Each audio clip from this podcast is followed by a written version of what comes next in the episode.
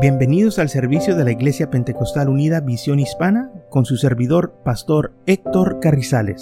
Esperemos que reciba bendición y fortaleza en su vida a través del glorioso Evangelio de Jesucristo.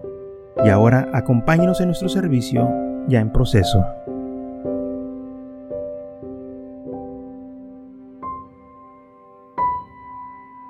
Así como están en pie, hermanos, vamos a estar leyendo. Voy a leer, claro, varios versículos, pero este va a ser el principal que vamos a estar enfocándonos en Mateo 13, el versículo 24. Dale tiempo que la encuentre. Y si no, pues acá está arriba también en la pantalla. Gloria al Señor. En Mateo capítulo 13, el versículo 24 dice así. Les refirió otra parábola diciendo, el reino de los cielos es semejante a un hombre que sembró buena semilla en su campo.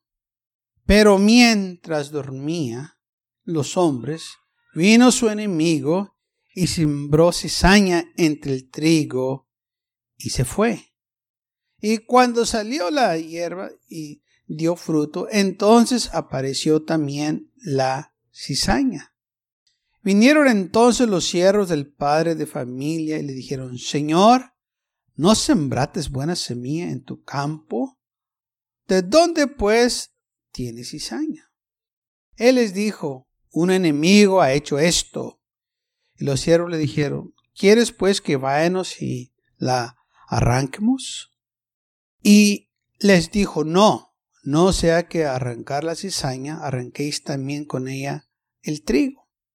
Dejar crecer juntamente lo uno al otro hasta la siega y al tiempo de la siega yo diré a los segadores, recoger primero la cizaña y atarla en manojos para quemarla, pero recoger el trigo en mi granero. Gloria a Dios. Pueden ocupar sus lugares, hermanos, en esta mañana. Le damos gracias a Dios de nuevo por su palabra. La parábola donde el enemigo fue y sembró cizaña.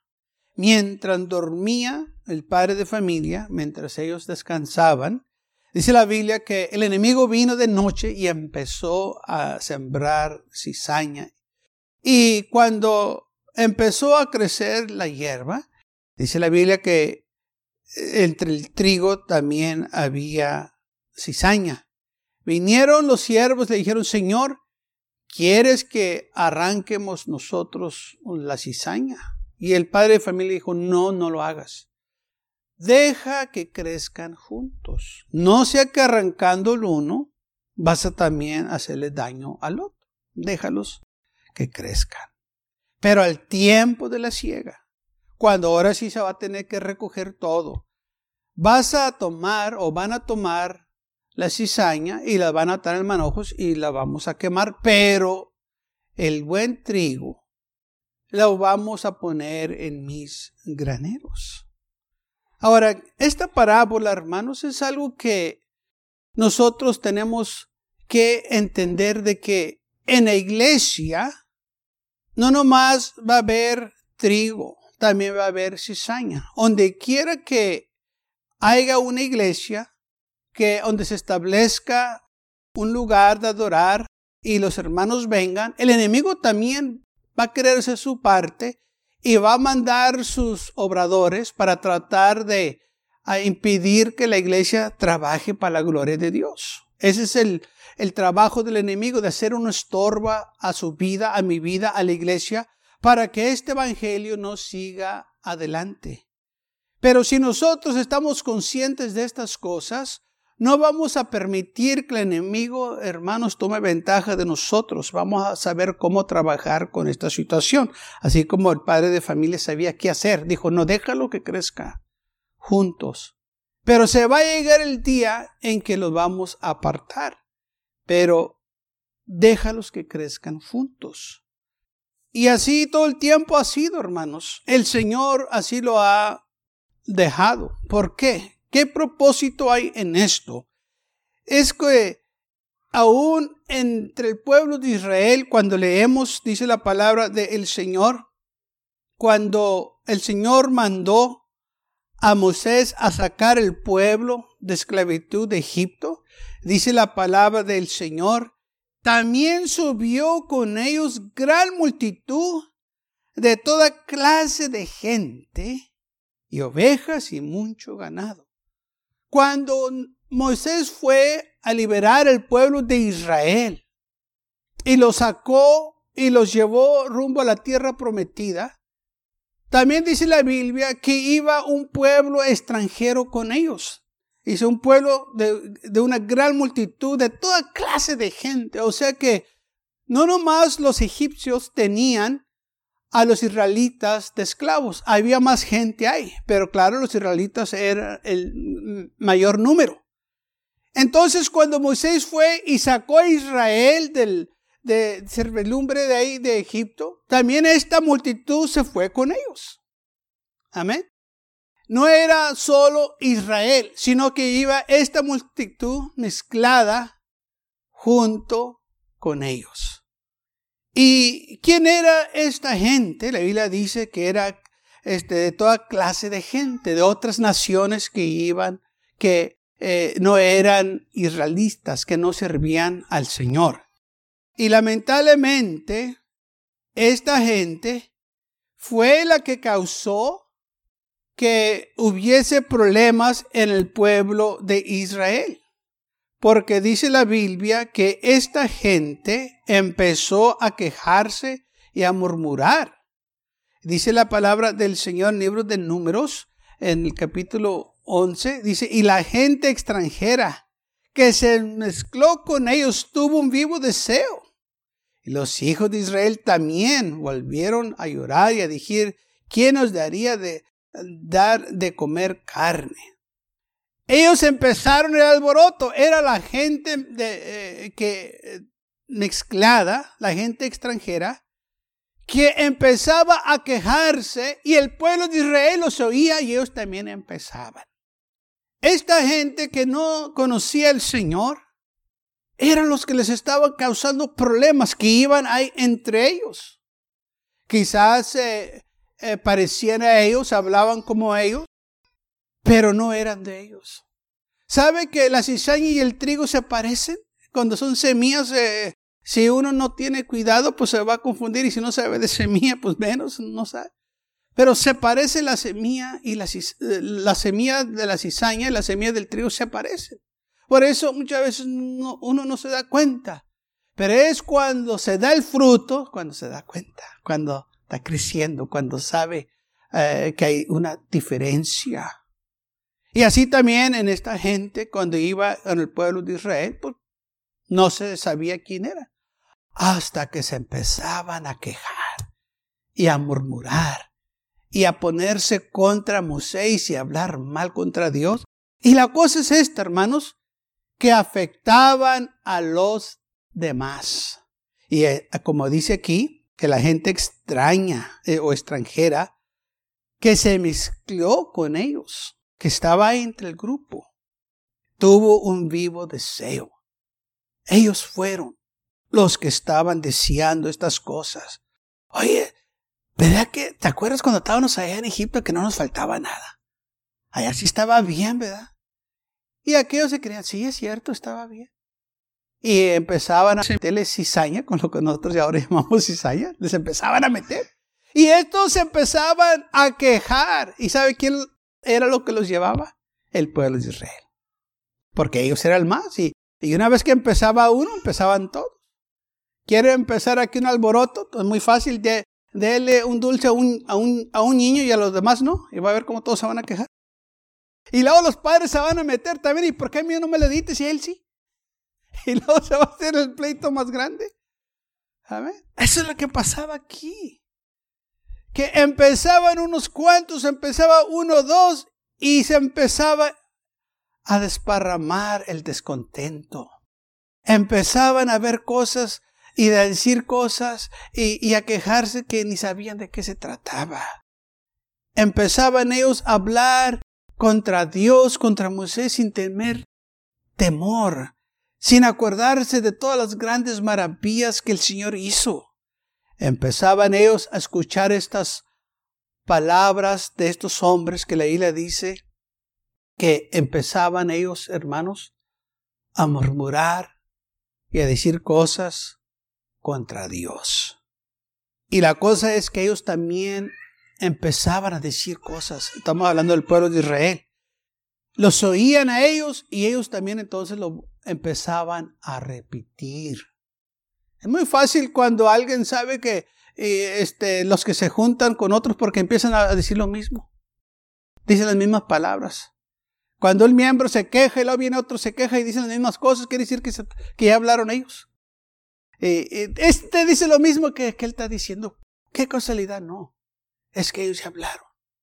Así el pueblo de Israel, ellos ya hablaban y decían lo mismo porque esta extraña multitud les empezaba a impactar de una manera negativa. Pero ¿qué, qué, dice, qué hizo el Señor? Los dejó ahí en medio de todo esto. ¿Por qué? Porque Dios no los quitó. ¿Por qué el padre de familia no dijo, ve, quítame la cizaña de ahí, sino que dijo, mm, deja que ahí se quede? ¿Sabe que había un hombre ahí este, en el estado de Luisiana que él vendía ganado. Hace tiempo para atrás, no sé si todavía lo está haciendo o no. Pero este hombre, para vender su, su, ganado, lo, lo que hizo fue algo tremendo. Que para que los compradores pudieran ver la diferencia de su ganado que él tenía y de otro ganado, él hizo esto.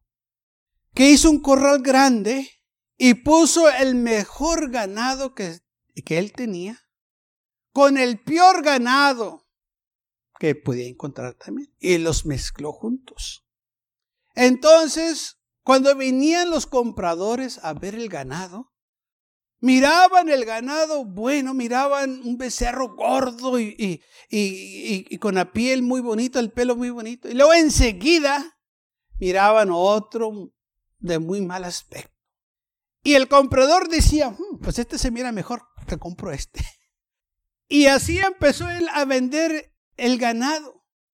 Porque cuando llegaban los compradores, ellos podían comparar lo bueno con lo malo o con lo no de muy buena cualidad. Entonces, cuando miraban un becerro bien gordo a, a otro más delgado, ¿al cual creen ustedes que el comprador compraba?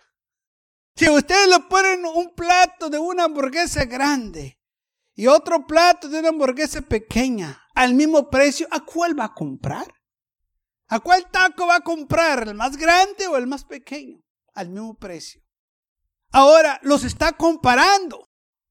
Y entonces, ah, quizás no los conozco tanto, pero si, si soy profeta, yo creo que van a agarrar el grande. Porque es sentido común. Pero ¿qué si no hay algo de qué comparar? ¿Qué si nomás les presento un taco pequeño a tal precio? Y usted lo mira y dice, pues mira bien el taquito. Y ya, este, lo compra. ¿verdad? Y, y a todo el mundo le dice que estuvo muy rico. Pero aquella gente que tuvo el privilegio de comparar, y usted le dice, ah, sí, yo también miré este taco, pero también miré otro más grande por el mismo precio y compré otro más grande. ¿Y sabe qué es lo que van a sentir? Aquel taco que ellos se comieron, que estaban ah, platicando que qué tan bueno estaba, ya no les cayó bien. Porque alguien más le dijo de un taco más grande. Porque ellos no tuvieron manera de comparar. Entonces, cuando esta gente salió del pueblo de Israel, sí, muchos murmuraban, pero también había gente buena ahí en medio de la multitud. Aun cuando se revelaba la gente, Dios todo el tiempo tenía un pueblo en medio de esa rebelión. Dios tenía fieles. Dios tenía hombres y mujeres que lo amaban. Dios tenía hombres y mujeres que estaban listos a dar su vida por Él. Dios tenía valientes en medio de unos cobardes. Había valientes. En medio de murmuradores había gente de fe. En medio de situaciones difíciles que la gente se desmayaba, eh, había unos valientes que decían, sí podemos hacerlo en el nombre del Señor. Podemos ver entonces la comparación que esta gente, hermanos, aunque estaban estorbando, aunque estaban ahí murmurando, aunque estaban ahí haciendo carga para los demás, no pudieron detener el pueblo que había, aleluya, que Dios tenía ahí. Porque el pueblo de Dios es más fuerte que aquellos que murmuran. El pueblo de Dios es más fuerte que aquellos que critican. El pueblo de Dios es más fuerte aún de aquellos que no tienen fe. ¿Por qué? Porque el pueblo de Dios, hermanos, aleluya, tiene un Dios vivo, un Dios fuerte, un Dios que eh, ha prometido cosas grandes y maravillosas que Él no falla. Gloria al Señor. Y en medio de todo esto estaba Josué y Caleb, hombres grandes, hombres de fe. Moisés, Aarón, Ur, hombres que la Biblia habla, hermanos, que tenían fe. En medio de todo esto, de murmuraciones, estaban estos hombres. Así también es en las iglesias. Aunque haya una multitud mezclada en la iglesia. Dios todavía tiene su pueblo. La iglesia del Señor, hermanos, aleluya. No importa lo que se encuentre en ella, sigue adelante sigue predicando. Dice el padre de familia, déjalos que crezcan juntos. La iglesia va a crecer todavía. La iglesia va a tener avivamiento. La iglesia sigue adelante. En, en todas estas situaciones, la iglesia es victoriosa. Amén. Pero se va a llegar el día en que sí, Dios, Dios los va a separar. El Señor quiere que todo se quede igual. Déjalos así. Aleluya todo va a estar bien. Pero lamentablemente por esta clase de gente no vienen bendiciones porque esta gente roba las bendiciones a aquellos que les hacen caso. Dice en el libro de Jeremías que había gente mala. Vuestras iniquidades han estorbado estas cosas, que las bendiciones que Dios tenía para el pueblo de ellos.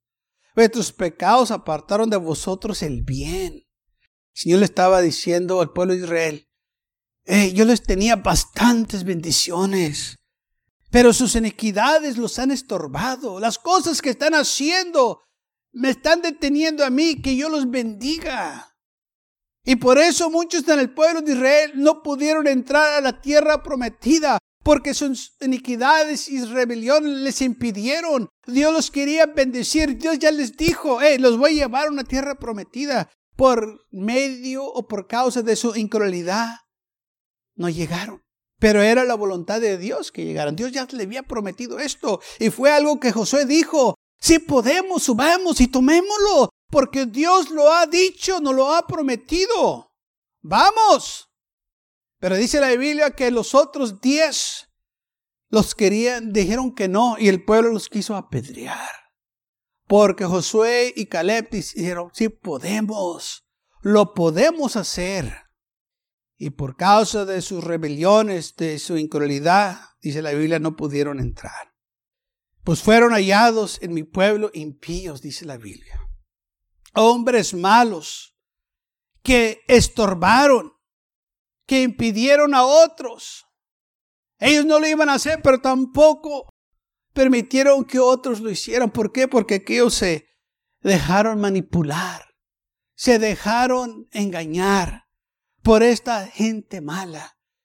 Y dice, hermano, pues yo todo el tiempo he oído que en la iglesia hay gente buena, este que pues no has oído lo que sucedió en el cielo, que hubo ahí un rebeldón que lo tuvieron que echar fuera. Jesús dijo, yo miré al diablo caer desde el cielo como rayo. Lo botaron fuera. Y si en el cielo este diablo causó problemas, ¿usted no cree que aquí en la tierra va a causar problemas? ¿Usted no cree que en la iglesia va a causar problemas? Claro que sí. Él va a entrar y va a causar problemas donde quiera que vaya. Dice la Biblia, él anda como el río rugiente buscando a quien devorar.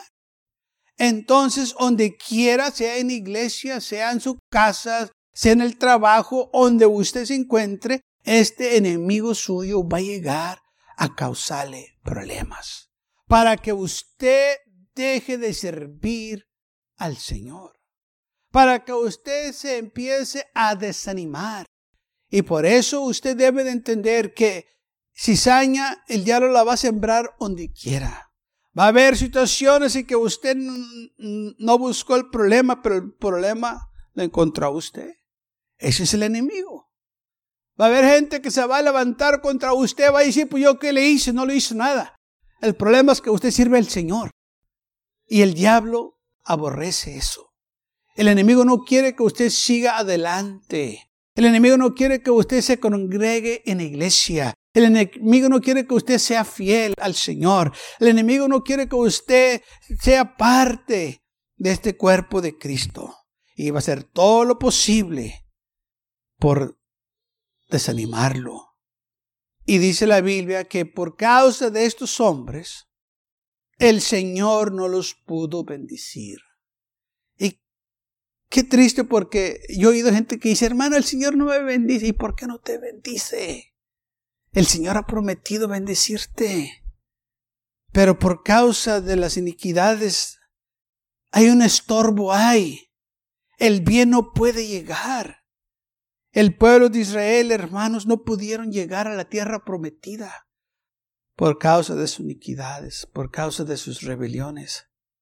Porque permitieron que esta multitud mezclada que estaba ahí con ellos, o multitud extraña, empezara a murmurar y a contaminarlos. Y ellos también empezaron a quejarse y a a Dios, como dice la Biblia, que dijeron, ¿podrá Dios proveer mesa aquí en el desierto? ¿Lo puede hacer? claro que lo puede hacer. ¿No te acaba de abrir el mar rojo? ¿No te acaba de hacer grandes prodigios allá en Egipto?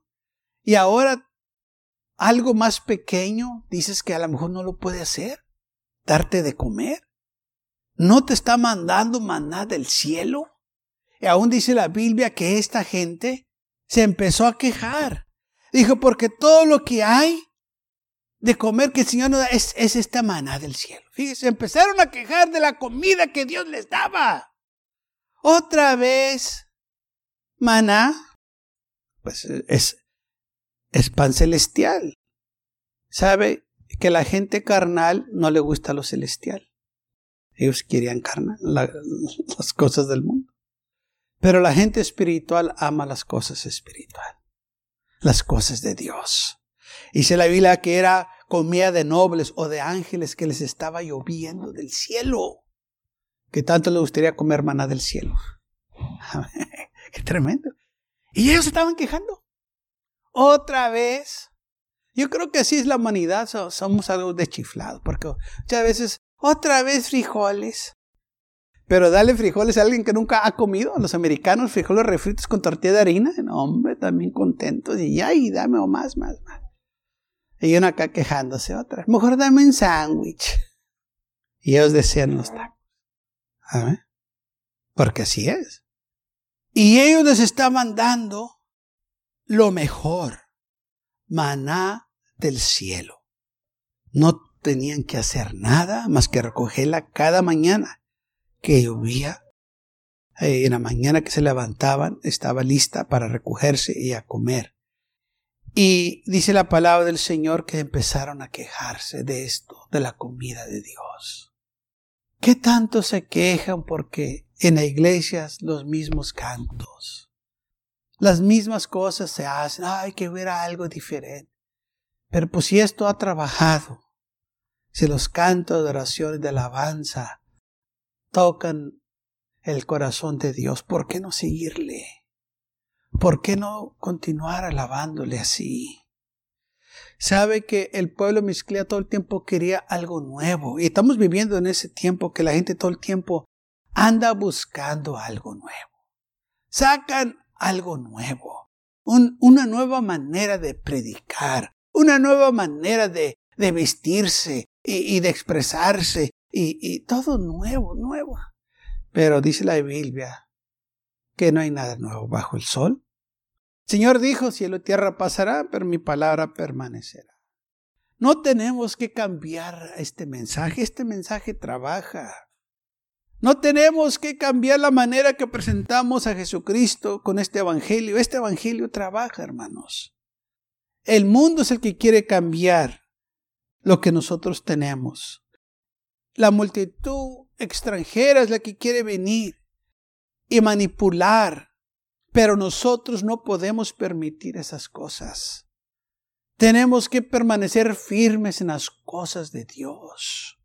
No importa que se vistan como nosotros y que hayan aprendido a hablar y alabar a Dios como nosotros. Todavía, hermanos, nosotros tenemos que cuidarnos. ¿Cómo sabemos quién son? El Señor dijo, por los frutos los conocerás. Si están a favor mío, todo está bien. Pero si están contra mí, contra mi iglesia, contra lo, contra lo que se está haciendo, entonces ya sabes que no están conmigo si están animándote, si están orando por ti, si están apoyando la iglesia, si están apoyando el pastor, si están apoyando la obra, entonces son de nosotros. Pero si están murmurando, si están quejando y te están diciendo que allá está mejor, entonces no están con nosotros.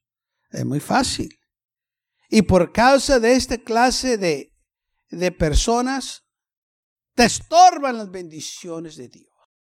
No va a haber victoria en tu vida no va a haber gozo, no va a haber paz y te vas a sentir miserable porque tu corazón está siendo contaminado por mentiras. Vuestras iniquidades, dice el Señor, los han estorbado estas cosas y vuestros pecados apartaron de vosotros el bien. Y lamentablemente muchos han perdido grandes bendiciones de Dios porque permitieron que la cizaña se apoderara de ellos.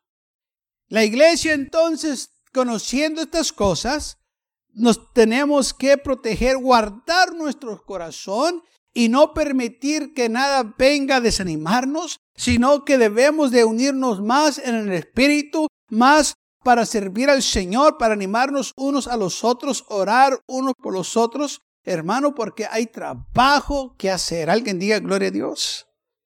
Aleluya. No necesitamos, aleluya, que eh, oír estas cosas. Esas cosas van a estar ahí todo el tiempo. Así lo el Señor lo quiere. ¿Por qué? Porque en medio de todo esto están los fieles. En medio de todo esto están los guerrilleros de la oración.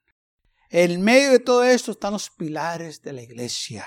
En medio de todo esto, hermanos, va a haber avivamiento. Alguien diga gloria a Dios. Porque así Dios lo ha establecido. Así es como Él lo quiere. No hay otra manera de hacerlo. No podemos nosotros cerrar las puertas. Dios es el que hace todo eso. Nosotros nomás seguimos predicando. Seguimos adelante trabajando para la gloria de Dios cuidando nuestras almas y nuestros corazones, nuestras familias. Va a venir situaciones en su vida en que usted va a tener que hacer una decisión. Aleluya, ¿me quedo firme en el Señor o me dejo llevar? ¿Me quedo firme en el Señor o, le hago caso a esto, a, o, o lo otro? Tenemos nosotros, hermanos, como mencioné temprano, que entregarnos a esto de completo tenemos que levantarnos pensando en el Señor, dándole gracias. Terminar el día dándole gracias a Dios. Durante el día confiando en el Señor, sirviendo al Señor. Debe de hacer nuestra vida. Así es. En todo lo que hagamos. Así tiene que hacer. Amén. Por eso estamos sirviendo al Señor, porque es nuestra vida, hermanos. No permita que nadie venga a sembrarle cizaña, como así sucedió en el pueblo de Israel. Porque se dejaron llevar por la multitud extraña, no pudieron entrar a la tierra prometida. Pudieran ver llegado. ¿Sabe? Tardaron 40 años para llegar. ¿Sabía usted eso? Pero ¿sabía usted que podían haber llegado en cuatro a seis meses? Sí, de cuatro a seis meses se podían haber llegado. Pero por su rebelión y su incredulidad, les tomó 40 años para llegar. Porque si miran el mapa por donde ellos se fueron, como que rodearon todo para llegar a tierra de Cana. Y uno se pregunta, ¿por qué se llevó tanto tiempo, 40 años? ¿Por qué crees? Por sus iniquidades que les estorbaban, por vuestros pecados que los apartó del bien por 40 años, porque podían haber llegado cuatro a seis meses. Qué tremendo, ¿no? ¿No casi? Casi de mi edad, 40 años. Imagínense qué haber podido hacer en 40 años en la tierra prometida. Perdieron todo. Y lamentablemente, hermanos, así hay gente. Tienen años en la iglesia y nunca han hecho nada. Más que estorbar. 40 años y nunca se han ganado una. 40 años y no pueden decir nada que han hecho. Para la gloria. 40 years. ¿Qué has hecho? No, pues, pues, pues yo, pues yo, Ay, estoy en la iglesia. ¿Qué has hecho? Pues yo, pues, no pueden decir qué han hecho. Nunca han dado un tratado, nunca le han testificado a nadie, nunca han invitado a nadie a la iglesia. Nada, nada. ¿Qué haces? No, pues yo lo dije, ¿qué, ¿qué hacen? Han estorbado. Han estado ahí como cizaña. No va bien, se quejan. Algo va mal en la iglesia, se quejan. No le gusta la predicación, se quejan. De todo, se quejan. No le gusta la comida, se quejan. Nunca están contentos. ¿Por qué? Porque son parte de la cizaña.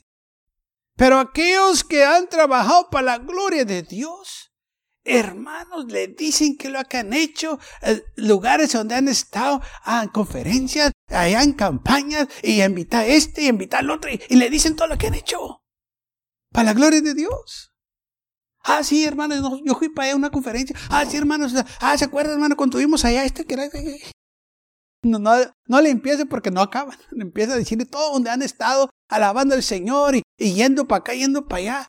Y, y aunque ellos, hermanos, quizás no han ganado grandes almas, han participado en las cosas de Dios. Han sido parte del cuerpo de la iglesia. Y por eso siguen adelante. Y aquellos, pues ya estaba ahí, pero güey. Así que por 40 años ellos perdieron gran oportunidad. Hermanos, que esto no nos suceda a nosotros, que no nos suceda a usted. Vamos a seguir adelante trabajando para la gloria de Dios. No le preste atención a esos espíritus negativos, a esos espíritus uh, este, desanimadores que no quieren que usted tenga éxito, porque si usted se pone a trabajar, si usted empieza a servir al Señor, para venir grandes bendiciones a su vida. Y es lo que el enemigo no quiere, que usted sea una persona bendecida, una persona prosperada, una persona en avivamiento. Él, él no quiere que usted tenga victoria. Y usted puede tenerla. Aleluya. Porque es la voluntad de Dios. Era la voluntad de Dios que ellos llegaron a la tierra prometida. Pero por causa de que le hicieron caso a esta gente, ellos no llegaron. Hermanos, Dios quiere el bien para mí y para usted. El Señor tiene grandes bendiciones para su vida y para mi vida. Trabajemos para la gloria de Dios. Unímonos en nuestra iglesia. Vamos a ser más fieles. Vamos a hacer, hermanos, un esfuerzo más fuerte para la gloria de Dios. Si el enemigo se puede entregar de completo, si la gente del mundo se entrega al pecado, al vicio de completo, ¿por qué nosotros no podemos entregarnos al Señor de completo también? Que no haya, hermanos, este, limitaciones en su vida. Que lo haga de todo corazón. Gracias por acompañarnos y lo esperamos en el próximo servicio. Para más información, visítenos en nuestra página web macallen.church. También le invitamos que nos visite nuestra iglesia que está ubicada en el 2418 Bowman Avenue con esquina calle 25 en McAllen, Texas 78501.